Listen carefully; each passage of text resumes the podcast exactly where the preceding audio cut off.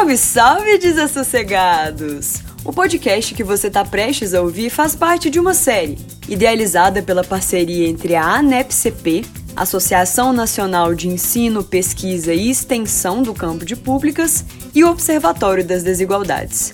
Esses episódios foram criados para contextualizar você, ouvinte do Desassossego, sobre as nossas políticas de proteção social que a gente tem aqui no Brasil e a importância dos pilares de um Estado social para a manutenção do bem-estar cidadão.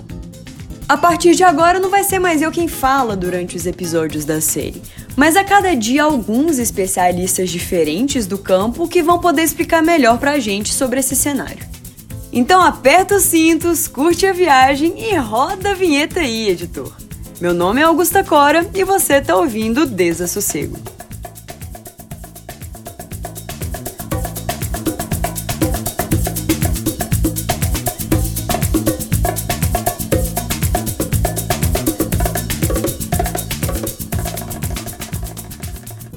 Desassossego, o podcast do Observatório.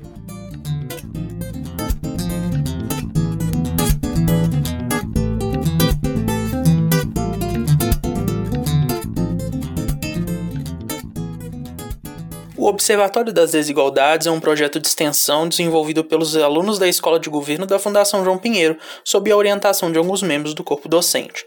O conteúdo e opiniões expressas não refletem necessariamente o posicionamento da Fundação João Pinheiro ou do Conselho Regional de Economia de Minas Gerais, nem tem o objetivo de levantar quaisquer bandeiras partidárias ou de posicionamento ideológico. O intuito é trazer discussões acerca de tópicos como a cidadania e a desigualdade aos leitores e ouvintes. Esse nosso primeiro episódio da série vai explicar um pouquinho sobre as políticas de proteção social. E afinal, o que é isso de proteção social? É coisa de comer? É coisa de passar no cabelo?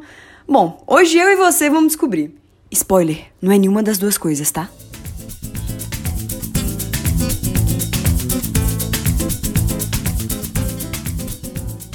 Desassossego Entrevista, Carla Bronzo, Carolina Stuck, Natália Sátiro e Rafael Osório.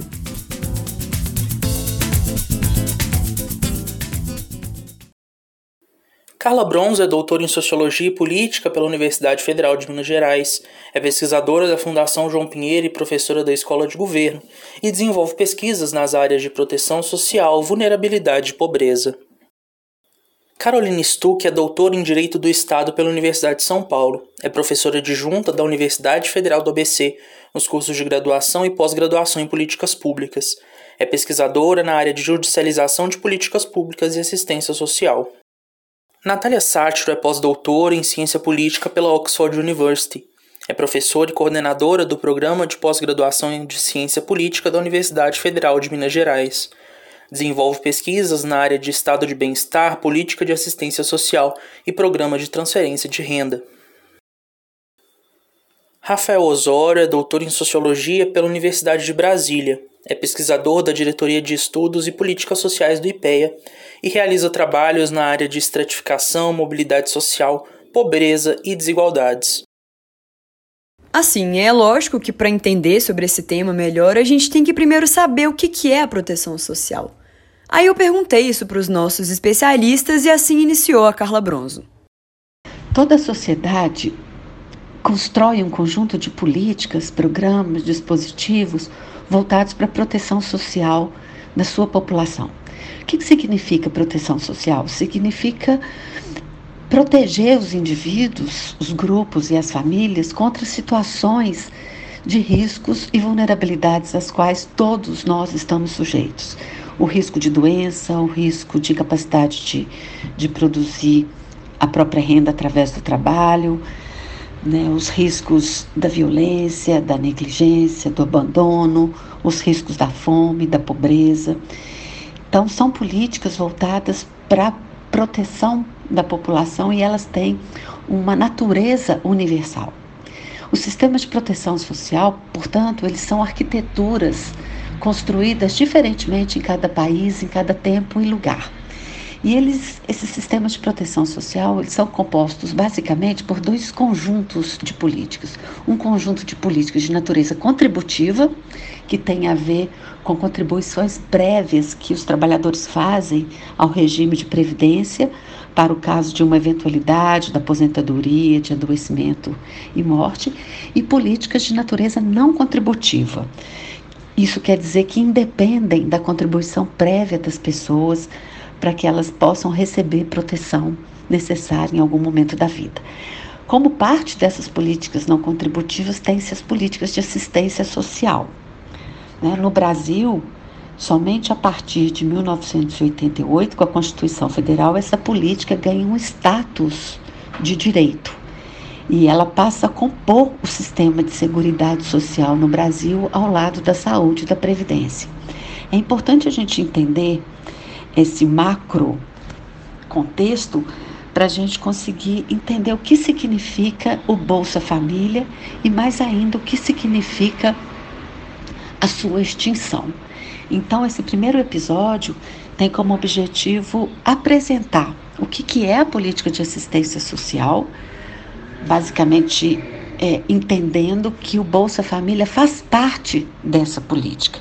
E nos outros episódios da série, a gente vai avançando nessa compreensão dos programas que estão envolvidos na proteção social não contributiva no Brasil para entender melhor os processos de desmonte e, e de ruptura mesmo do que foi estabelecido no Pacto da Constituição Federal de 88 com a ideia de direitos sociais. Eu gostei que nesse áudio, além de introduzir a pauta, a professora Carla já explicou como é que vai funcionar nossa série.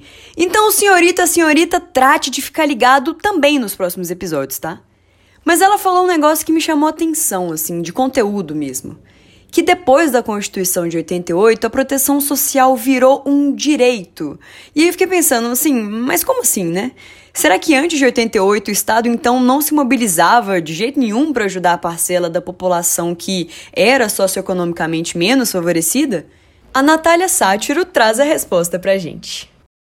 As pessoas ainda conhecem pouco da assistência social. A política de assistência social, ela é reconhecida como uma política pública na Constituição de 88. E por que, que elas são tão importantes? Porque até ali a proteção social se dava de duas formas. Basicamente, era protegido quem estava no mercado formal de trabalho e os pobres simplesmente não tinham proteção, ou então toda a proteção vinha pela caridade, pela filantropia, né, do jeito que, que fosse possível, mas não como um direito efetivamente.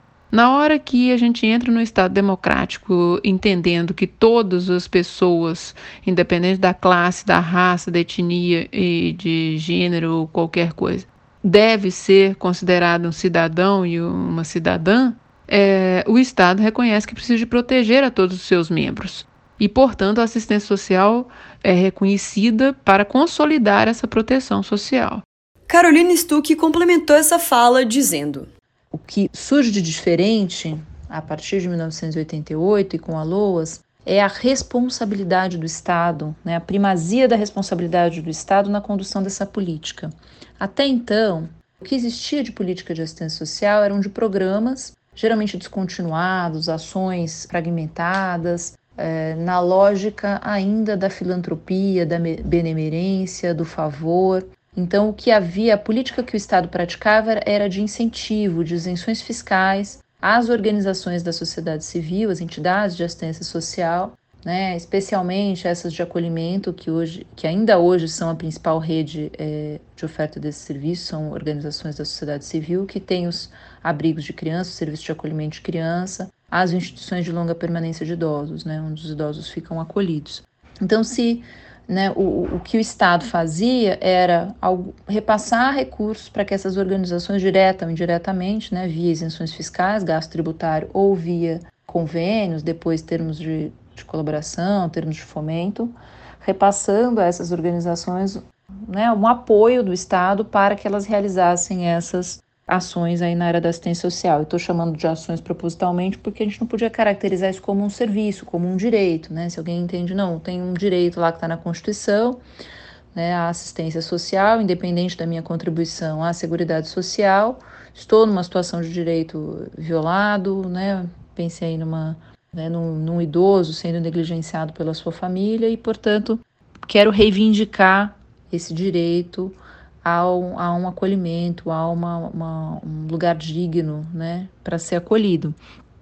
E isso, é, até 1988, essa lógica do direito, né, do direito subjetivo de poder reivindicar a assistência social, a política de assistência social, ela não, não se colocava. O que tinham eram alguns programas, ações e incentivos dados pelo governo. Então, a grande, a principal mudança né, é essa ideia de que há uma responsabilidade do Estado na oferta de serviços e benefícios de assistência social. E a outra diretriz é a diretriz da descentralização. Então, há uma dimensão de articulação interfederativa essencial para o SUAS, de forma muito similar à do SUS, do Sistema Único de Saúde. Então, a diretriz é de descentralização político-administrativa para os estados, DF e municípios, com comando único das ações em cada esfera de governo, né, e participação da população. Então, há uma diretriz também de participação social, tanto por meio das organizações representativas quanto né, pelas instâncias aí de conselhos e conferências. Ah, tá. Então a proteção social já existia antes, mas era um negócio mais solto, assim, no linguajar casual aqui. Não tinha uma estrutura tão fixa, tão planejada, tampouco era descentralizada como é hoje, e menos pessoas eram englobadas, ficando de fora muitas camadas sociais que também precisavam de ajuda. Também muito ficava por conta ali da filantropia e mais fora da atuação estatal propriamente dita. Então, é, né, como a gente viu, é, essa, essa ideia da responsabilidade do Estado, ela começa a ser exercida quando né, na estruturação do SUAS, na NOB SUAS de 2005, se compreende que o principal financiamento, né, critérios republicanos de financiamento para a política de assistência social deveriam ser repassados para estados e municípios com base em indicadores de vulnerabilidade, risco e, obviamente, também levando em consideração a capacidade de, de, é, de gestão é, desses entes, as capacidades estatais dos entes, com base em critérios né, Começou-se então o repasse fundo a fundo, que é feito na assistência, o repasse que é feito do Fundo Nacional de Assistência Social para os fundos estaduais e municipais, para que a gente pudesse então ter essa capilaridade de CRAS, CREAS, enfim, desses equipamentos é, públicos de atendimento na, na área da assistência social. E o que mais que seria interessante da gente saber, Rafael Osório? A situação agora está mais regulamentada?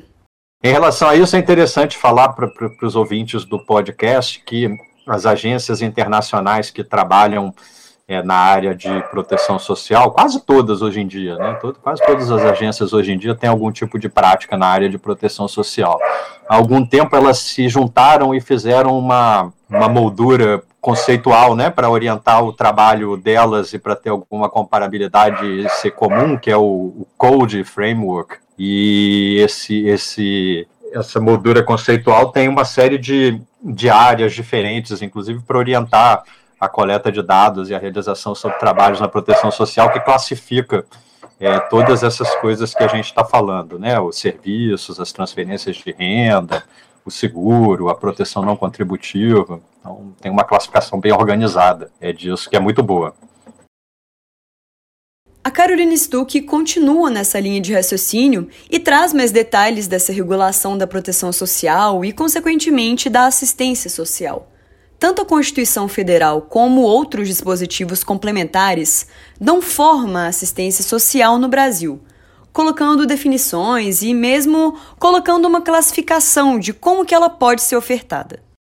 O que é a política de assistência social? Prefiro usar ela no singular para tentar é, falar do direito à assistência social previsto na Constituição. Assistência social ao lado da saúde e da previdência social, integrando aí o tripé da Seguridade Social. Assistência social como uma, uma política, um direito que aparece é, pela primeira vez na Constituição de 1988 e aparece com um capítulo né, lá no, no, nos direitos sociais, na, na, no capítulo da ordem social, com dois artigos, os artigos 203 e 204 da Constituição. Então, o que é, né? O que é assistência social? A assistência social está prevista ali como uma política a quem dela necessitar. Ela não é uma política que se define, né, como erroneamente se acredita, pelo público, né? É, estigmatizando ah, é para os pobres, é para os incapacitados, é para as pessoas com deficiência, né? A ideia é que por várias circunstâncias as pessoas ao longo da vida podem estar expostas a vulnerabilidades e a riscos, né, de sofrerem violência, de terem seus direitos violados e por essas circunstâncias é, que podem estar sujeitas ou permanentemente ou circunstancialmente, essas pessoas precisam da proteção social do Estado. Então, a política de assistência social ela trabalha com Uh, resumidamente, três seguranças sociais. Ela oferece né, às pessoas que dela necessitam três seguranças: a segurança de sobrevivência, na qual está incluída a segurança de renda, né, para sobreviver em alguns momentos é essencial ter renda. Então, segurança de sobrevivência e renda, segurança de convívio, direito de convívio entre uh, membros da família e uh, da sociedade em geral, e, de, e a segurança de acolhida, né? seja para ser, receber uma primeira atenção do Estado, seja a acolhida mesmo de quando não há né, um exemplo claro para entender a acolhida pros, dos serviços de acolhimento, quando há uh, o abandono de crianças, idosos, né, que não têm mais condição de serem é, cuidados pela família e pela sociedade, eles precisam é, da acolhida, da proteção do Estado, às vezes em serviços de uma moradia permanente, né, de uma atenção permanente pelo Estado. Tá? Então, as três seguranças: acolhida, convívio e sobrevivência e renda.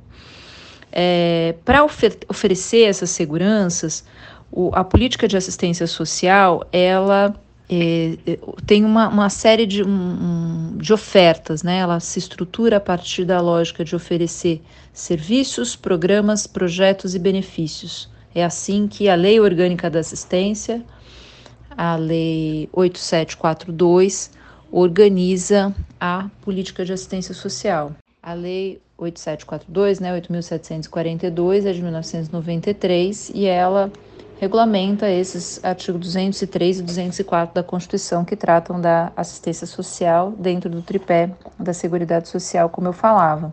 E nessa lógica ela, ela, ela trabalha, então ela conceitua que as ofertas da política de assistência vão se estruturar por serviços, programas, projetos e benefícios, sendo que os serviços eles têm essa lógica continuada, né, de uma oferta de equipamentos profissionais, técnicas que vão atender as famílias, as pessoas que estão nessas situações de vulnerabilidade e risco é, e que esses serviços, essa, lógica dessa, dessa ideia de, de, trabalhar com a expressão serviço é que ele esteja permanentemente à disposição. Né? E aí a, que haja, então, pressupõe a ideia de um financiamento contínuo, né? de um equipamento público ou em parceria com organizações da sociedade civil, a depender do tipo de serviço, é, e que tenha essa, essa estrutura permanente de atendimento e de acompanhamento. Exemplo desses serviços né, da assistência social são os centros de referência da assistência social, quer dizer, na verdade, o, o, o, Serviço de Proteção e Atenção Integral à Família, o PAIF, por exemplo, que é ofertado nos CRAS, os serviços de convivência. Né? Então, o CRAS é o equipamento público e nele é ofertado um conjunto de serviços, o principal deles é o, é o, é o PAIF. Beleza, então esses são os serviços de assistência social.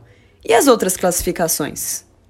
Programas e projetos têm essa ideia de. Eh, os projetos têm essa natureza temporal, né? São coisas que têm início, meio e fim. E os programas, eles, eles visam articular estra estratégias, né? Que podem envolver serviços e benefícios, combinação, combinações nesse sentido. Uh, o que é importante é a definição de benefícios. A gente tem os benefícios de natureza continuada, a gente tem o benefício de prestação continuada, né, é, popularmente conhecido como LOAS, mas na verdade é um, é um benefício de natureza é, assistencial e não previdenciário, porque ele é independente de contribuição à Seguridade Social, devido a pessoas com deficiência e pessoas idosas com renda per capita abaixo de um quarto de salário mínimo. E, é, e essa, esse benefício de prestação continuada está previsto na própria Constituição. Né? Então, esse é o principal benefício da assistência social já regulamentado, né, já previsto na própria LOAS e, enfim, implementado nos anos seguintes, ainda é, na década de 90. Portanto, se entende que a política de assistência ela envolve a oferta de conjunto de serviços e benefícios, é, esses benefícios de natureza continuada ou chamados benefícios eventuais, que são aqueles pontuais, por situações é, às vezes emergenciais ou muito tópicas, né, situações muito específicas da vida que envolvem é, exemplos são o auxílio funeral e o auxílio natalidade, mas é possível que sejam regulamentados outros, especialmente para situações de calamidade e uh, questões regionais, né, específicas, vulnerabilidades específicas de determinados territórios. E é essa articulação entre serviços e benefícios é, que se caracteriza a política de assistência social. Depois dessa explicação teórica, eu fiz uma pergunta mais direta para os nossos especialistas. Como que as políticas de proteção social são relevantes num país como o Brasil? Dessa vez, quem responde é o Rafael Osório e logo depois a Natália Sátiro. Elas são fundamentais em todos os países, mesmo nos que não são é, tão desiguais assim, porque essas políticas elas buscam é, lidar com eventos que podem acontecer na vida de todo mundo, né? é, particularmente nas, nas, nossas sociedades, né, que o, o regime econômico é um, um, regime capitalista, de livre iniciativa, elas são ainda mais importantes, porque é, nem todas as pessoas vão ter uma trajetória de vida na qual elas vão passar incólumes e não vão atravessar por nenhuma situação na vida delas onde elas é, não precisam em momento nenhum de algum tipo de amparo. E essas políticas elas buscam proporcionar isso. O papel dela é extremamente importante num país tão desigual e com tanta pobreza e extrema pobreza como o Brasil. É, existem muitas formas de pobreza, né? ou seja, a pobreza não é uma questão só de renda, é, ela tem várias dimensões, né? se você tem acesso à água ou não, se você tem acesso a esgoto ou não, se você tem acesso à energia elétrica, tem várias coisas do mundo objetivo como esse, mas também é, do mundo de outro tipo de necessidade, por exemplo, se sua família tem algum idoso que necessita de cuidados, ou se tem criança, ou se tem uma pessoa com um tipo de dependência, qualquer que seja, ou de, ou de uma deficiência, qualquer que seja, que gere dependência efetivamente. É, é, é, essa, essa família vai ter mais necessidades, ela vai, ter, ela vai estar mais vulnerável do que uma que não tem. Então aqui a gente já percebe que as políticas de proteção, embora sejam de amplo acesso, podem sim trabalhar nos pontos focais de vulnerabilidade. E aí o professor Rafael nos contou mais um pouco sobre a relação dessas políticas com a desigualdade. Agora, elas têm um papel também de contrapor desigualdade, né? Na medida em que você tem uma política, por exemplo, como a transferência de renda focalizada, né, ela, ela ajuda a diminuir um pouco a, a desigualdade que, que as nossas sociedades, sociedades como o Brasil, têm. Né, por isso elas são muito importantes também, por esse aspecto. Quer dizer, você contrapõe. Toda pobreza, toda política que contrapõe a pobreza, ela, em geral, ela contribui para a redução da desigualdade. É óbvio que a, a desigualdade pode não se reduzir, apesar de ter essa política, porque às vezes você tem coisas na sociedade que favorecem o aumento de renda dos ricos. Então, você pode ter uma política para pobreza boa e ter a desigualdade subindo. Depois a gente fez a mesma pergunta se as políticas de proteção social podem ajudar a reduzir a desigualdade para a professora Carla Bronzo, ao que ela expressou a percepção dela de que a desigualdade prossegue, ou pior, que ela até mesmo viria se agravando. Ao longo de quase uma década, o Brasil construiu sua arquitetura de proteção social, estruturando o maior programa de transferência de renda, Bolsa Família, e o Sistema Único de Assistência Social, o SUAS. E os dois juntos conformam, juntamente com o benefício de prestação continuada, o tripé da proteção social não contributiva do país. É importante dizer que todo esse esforço de construção da proteção social não contributiva significou uma ampliação do gasto social, né, com consequente resultado na desigualdade. Né? Então, a gente tem aí o resultado de uma política de ampliação do Bolsa Família, de construção dos serviços socioassistenciais do SUS, e com isso a gente tem até 2015 um, decréscimo da pobreza, da desigualdade e da fome.